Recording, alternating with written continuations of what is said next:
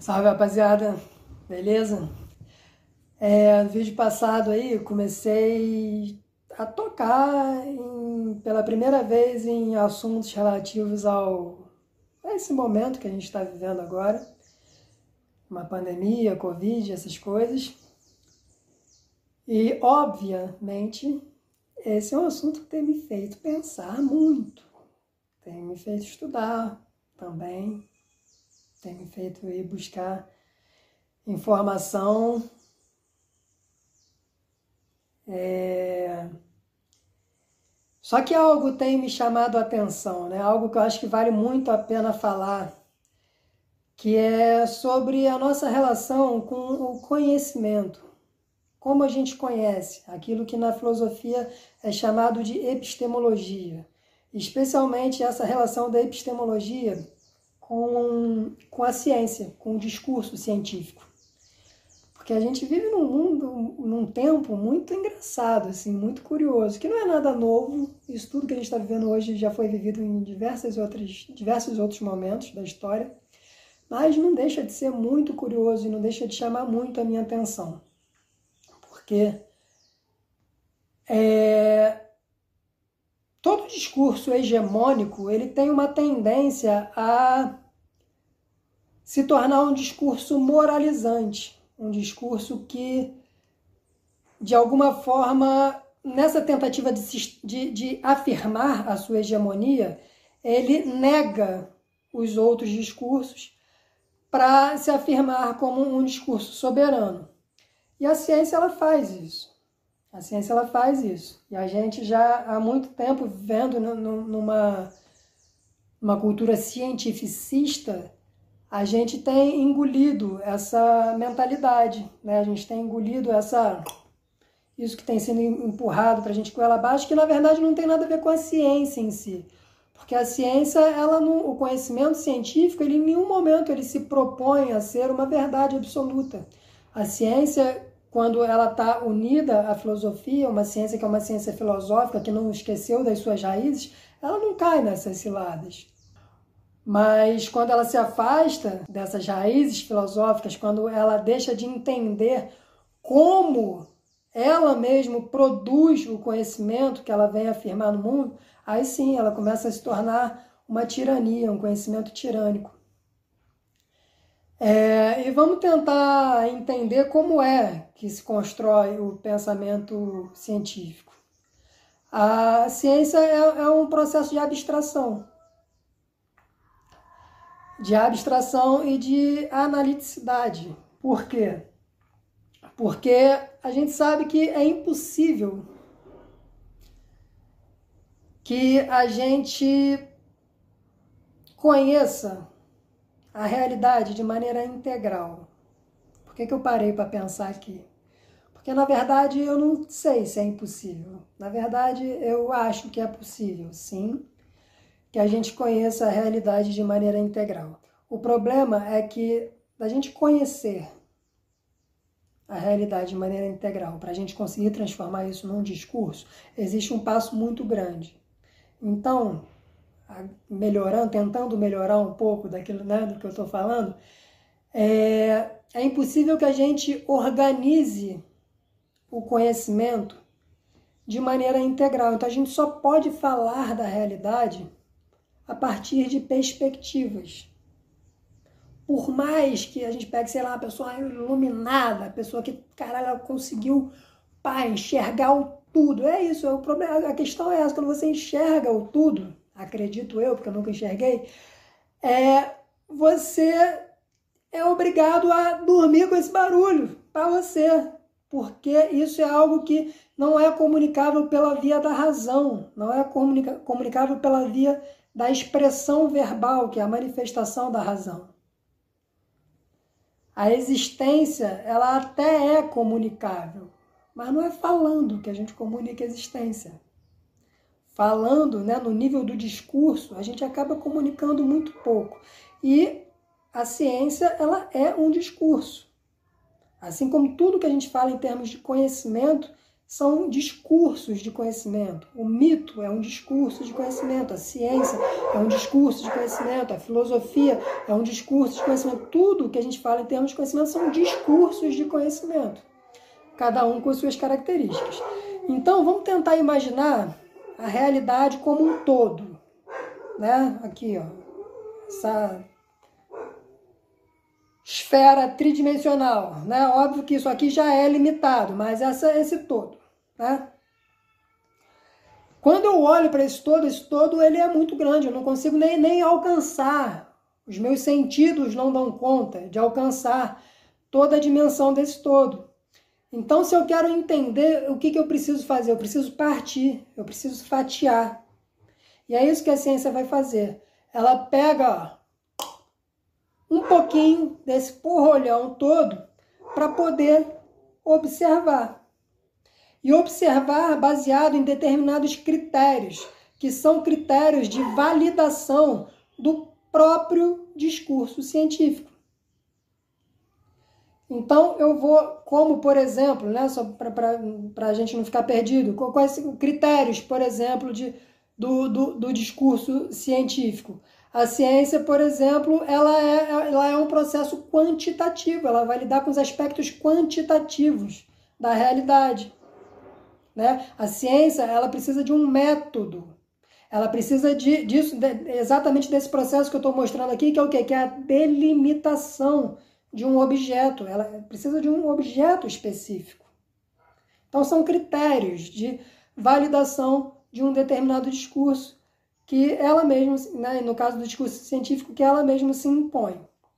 Então, eu vou pegar esse pouquinho aqui que eu abstraí do porrolhão e vou colocar um óculos, né? um óculos que vai me fazer enxergar só os aspectos que eu quero enxergar. Então, se eu, por exemplo, se eu sou um geógrafo, né? A geografia é o que? A ciência que estuda a, a, relação do homem com o espaço, com a natureza, né? né nesse sentido de uma, de uma natureza espacial.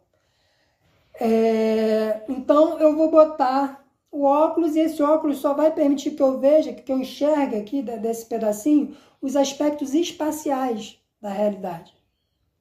Se eu for querer fazer história, então eu sou o meu óculos só vai deixar eu enxergar os aspectos históricos da realidade.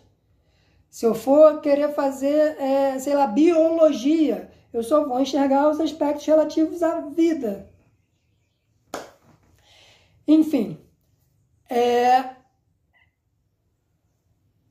a questão é que depois desse processo de abstração, que é um processo de recorte, de tirar a parte do todo para poder olhar e fazer aquela análise baseada nos critérios que eu mesmo estabeleci, o que, que acontece? É preciso que eu pegue essa parte e devolva ela ao todo, que eu de alguma forma consiga integrar ela ao todo, ou ainda que eu não consiga integrar ela ao todo, que eu consiga fazer ela dialogar com as outras partes e com as outras percepções das outras ciências. Assim o meu conhecimento ele vai se ampliando.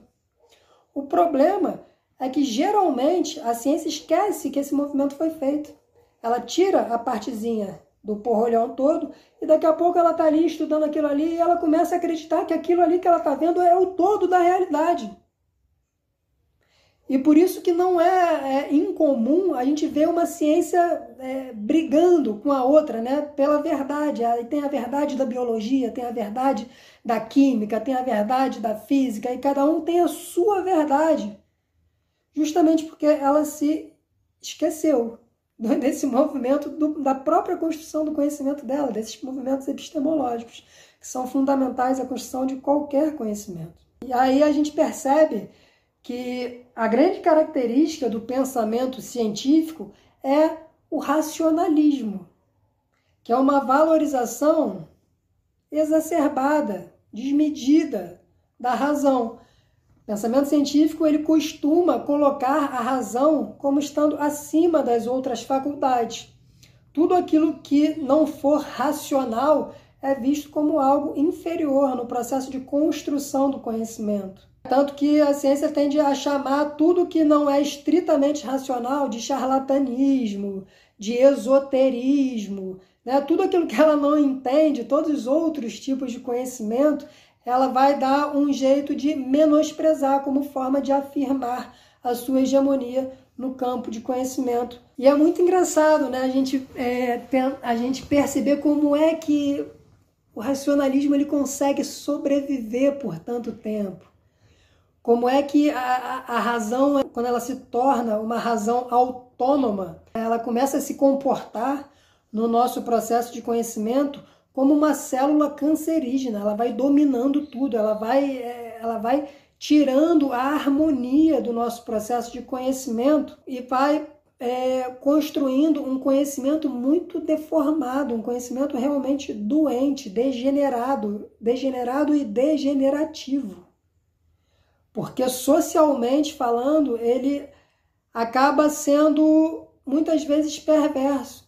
Apesar sim, não estou falando que a ciência não serve para nada. Não, ciência é ótimo. Porra, ciência é muito bom. Só que eu estou falando que é preciso ter uma consciência de como esse conhecimento se constrói para que essa, essas verdades científicas não se tornem verdades absolutas. E como tudo aquilo que é absoluto, isso não se torne algo autoritário, porque isso ninguém quer. Eu não quero, pelo menos, viver num mundo totalitário, num mundo autoritário, onde os discursos são impostos. E a gente não pode discordar, a gente não pode questionar, porque tudo é visto como é, idiotice ou como coisas menores.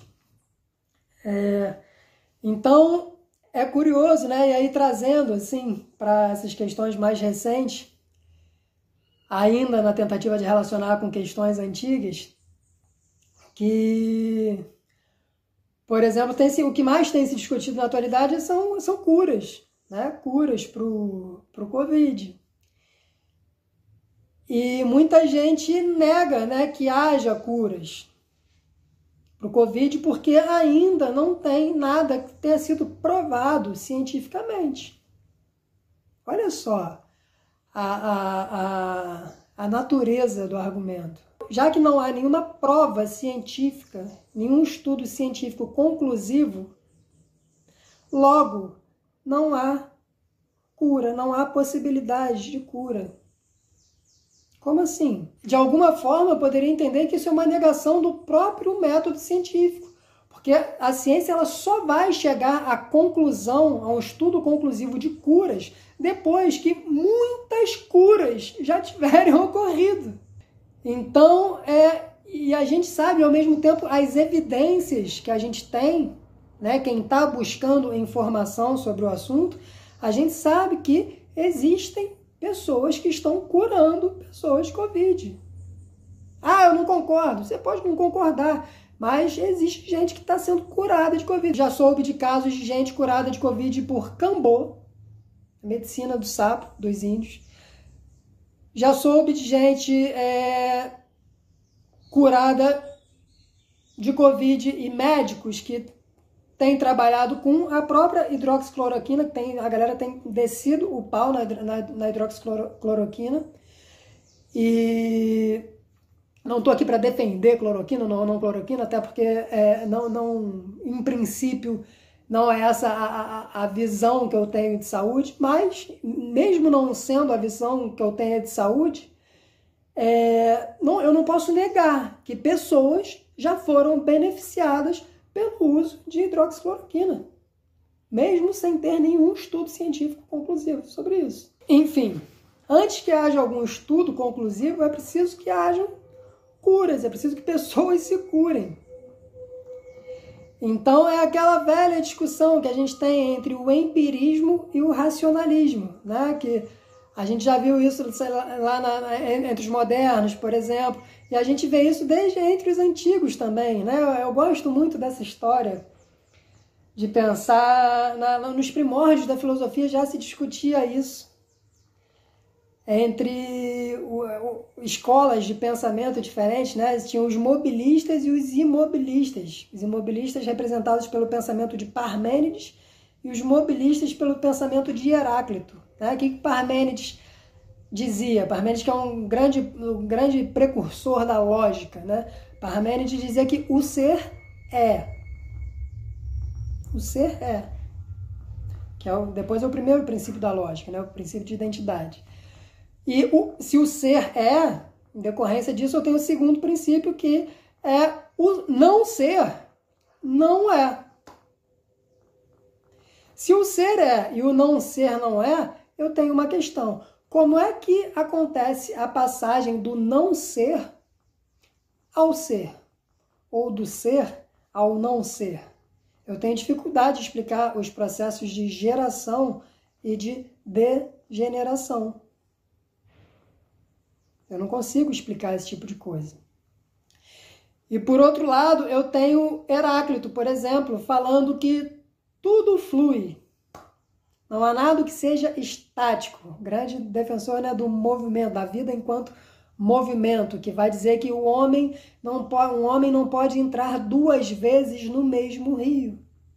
Por quê? Porque a vida, é são, a vida é como as águas de um rio que estão correndo o tempo inteiro, né? Tá ali correndo, então o rio ele, ele não é o mesmo, ele está sempre renovando as suas águas, assim como nós também né, que estamos sujeitos ao tempo, quando a gente entra no rio uma vez, a gente é um.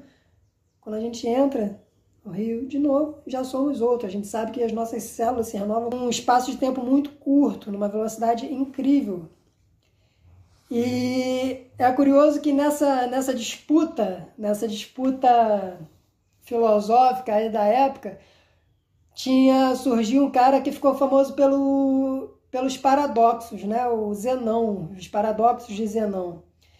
E Zenão, ele colocou uma questão, que era a seguinte: eu vou atirar uma flecha do ponto A, eu estou aqui no ponto A e quero, pá, atirar uma flecha lá no ponto B, no meu alvo que é o ponto B.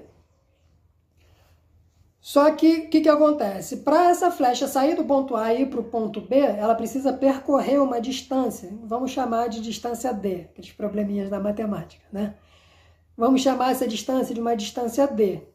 Só que para percorrer toda essa distância D, é preciso que antes ela percorra metade de D. Para percorrer todo o caminho, eu preciso antes percorrer metade do caminho.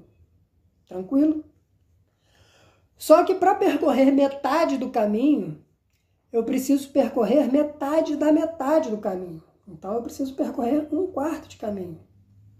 Só que para percorrer um quarto de caminho, eu preciso percorrer metade de um quarto de caminho, ou seja, eu preciso percorrer um oitavo de caminho.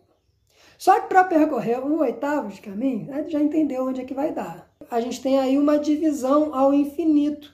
E uma divisão ao infinito vai me dar o quê? Vai me dar algo que tende a zero.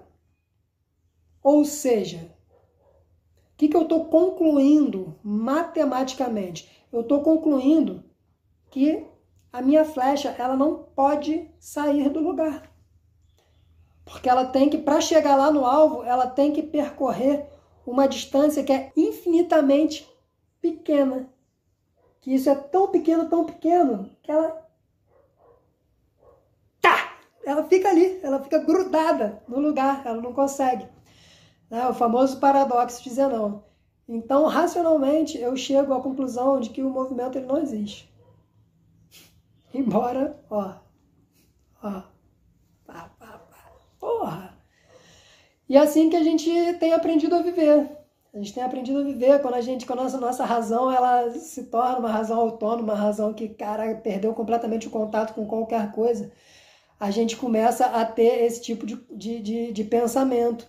E o cientificismo, que se baseia no racionalismo, ele, ele é, é, é um pensamento desse tipo. Ele é um pensamento que faz a gente negar evidências, que faz a gente, na tentativa de afirmar uma determinada verdade, faz a gente se distanciar da verdade no sentido de uma amplitude. E sempre que eu falo disso, eu lembro de um, um autor, um inglês católico que Chesterton, que ele tem um texto muito interessante que ele fala sobre o louco. Ele diz que o louco não é alguém que perdeu a razão. O louco é alguém que perdeu tudo, menos a razão. Se você for discutir com um louco, ele fala, você pode ter certeza que você vai perder. Porque racionalmente ele está muito bem estruturado. O que acontece é ele não se perde nos outros detalhes, nos quais a maior parte das pessoas estão envolvidas, nos detalhes das emoções, né, nos detalhes da pô, complexidade da vida. Ele não, não se perde nas, nas conexões. Ele está ali, ó, ele só consegue raciocinar. Então, se tu disser para o louco que ele, sei lá, que ele não é, por exemplo, o rei da Inglaterra que ele afirma ser, é, é isso só afirma a, a, a ideia dele de que ele é o rei da Inglaterra, porque ele vai entender que aquilo ali é uma conspiração para derrubar o reinado dele. E, né, bem. bem atual, né? A analogia bem atual, inclusive. Se você for falar, sei lá, para um cara que tá, ele afirma que ele é Jesus Cristo, por exemplo, isso não é um argumento válido para ele, porque quando Jesus veio, as pessoas negaram a divindade de Jesus. Então, é óbvio que você vai negar a divindade dele também. Então, tu vai ficar preso aí. Ó. Então, o louco ele não é alguém que perdeu a razão, ele é alguém que perdeu tudo, menos a razão. A questão é que a mente dele ela funciona ó, aqui, ó, numa amplitude, num círculo, numa circunferência muito pequenininha. Fica ali, ó, naquele loopingzinho, sendo que a vida, ó, porra, é uma espiral grande pra caralho, muitas relações, muita coisa envolvida. E um pouco, um pouco de reflexão para a gente pensar um pouco nesse momento aí, para a gente abrir um pouquinho, até abrir um pouquinho a, a, a, nossa capacidade de interação com a realidade, até para a gente poder se virar, porque sim, é, Existe, a gente está vivendo um momento delicado, um momento de uma instabilidade, um momento novo, assim, um momento que a, a gente nunca viveu isso que a gente está vivendo agora. Já, já, já houve outras é, pandemias, mas uma pandemia assim, no mundo de hoje, como a gente vive hoje, no mundo totalmente conectado, a gente nunca viveu. Com a quantidade, e com, e com a quantidade de informação que a gente tem, a gente nunca viveu. Então, eu acho que ampliar um pouco os nossos processos de relação com o conhecimento é muito importante, inclusive para a gente poder cuidar da gente, para a gente poder se responsabilizar pela nossa própria saúde. E não ficar dependendo de discursos hegemônicos, porque o discurso hegemônico ele pode estar certo, ele pode ser um discurso que, de repente, em algum momento, ele vai estar alinhado com aquilo que eu entendo ser a saúde do meu corpo. Mas em outro momento, não. Ele pode estar completamente desalinhado com aquilo que eu entendo ser a saúde do meu corpo. E aí, eu vou ficar seguindo só o que está sendo dito? Ah, porque é científico. Ah, e aí, me conta mais. Me, me fala, fala aí. E aí é científico é o quê? É verdade isso? Que é científico é um conhecimento superior. Engraçado, né? A gente pensar que dentro desse mesmo critério de validação científica, por exemplo, a gente já tem médicos brasileiros da medicina oficial questionando muita coisa que está sendo feita. A médica lá da, da USP, se eu não me engano, é alguma coisa negre. A mulher que está questionando o, a ventilação como tratamento. Covid. A mulher já está dizendo aí que muitas mortes podem ter sido causadas pela, por um tratamento inadequado, pela ventilação. Ela que está tratando e está tá fazendo estudos, já está tá, tratando com, com, com resultados, está tratando o Covid como doença trombótica. Enfim, questões, questões. E toda vez que a gente se deixa levar pelo que está todo mundo dizendo, então, é, seja o ninguém sai de casa, né? tudo que vem com muito autoritarismo, é para gente ligar, para a gente pô, acender aqui a luzinha vermelha. Né? Não é sobre defender aí, né? Defender, não estou aqui para defender se você deve sair de casa ou se você não deve sair de casa. Mas estou falando para você pensar sobre tudo aquilo que chega de maneira muito autoritária. Especialmente o autoritarismo, que é um autoritarismo que se, é, que se dilui na sociedade. Aquele autoritarismo onde todo mundo está se olhando ali, um controlando o outro. A gente não precisa mais de, pô, de do Estado para olhar a gente, para controlar a gente.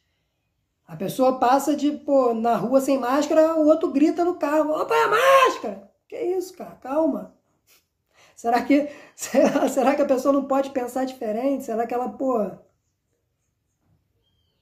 Será que ela não tem, será que ela não pode ter acesso a informações, por exemplo, que você não tem? Será que só porque ela está tendo um comportamento diferente do seu, ela é uma assassina? Uma idiota? São questões. São questões. Então, tudo isso que vem com essa força de hegemonia de pensamento, isso é importante que a gente acenda aqui, sinalzinho de atenção, e que a gente vá procurar encontrar a nossa verdade, a verdade que, de alguma forma, a gente sinta que faz sentido dentro da gente, de acordo com a nossa percepção de mundo, com a nossa os nossos valores. Então, eu que estou aqui o tempo inteiro falando de, de uma possibilidade de, de vida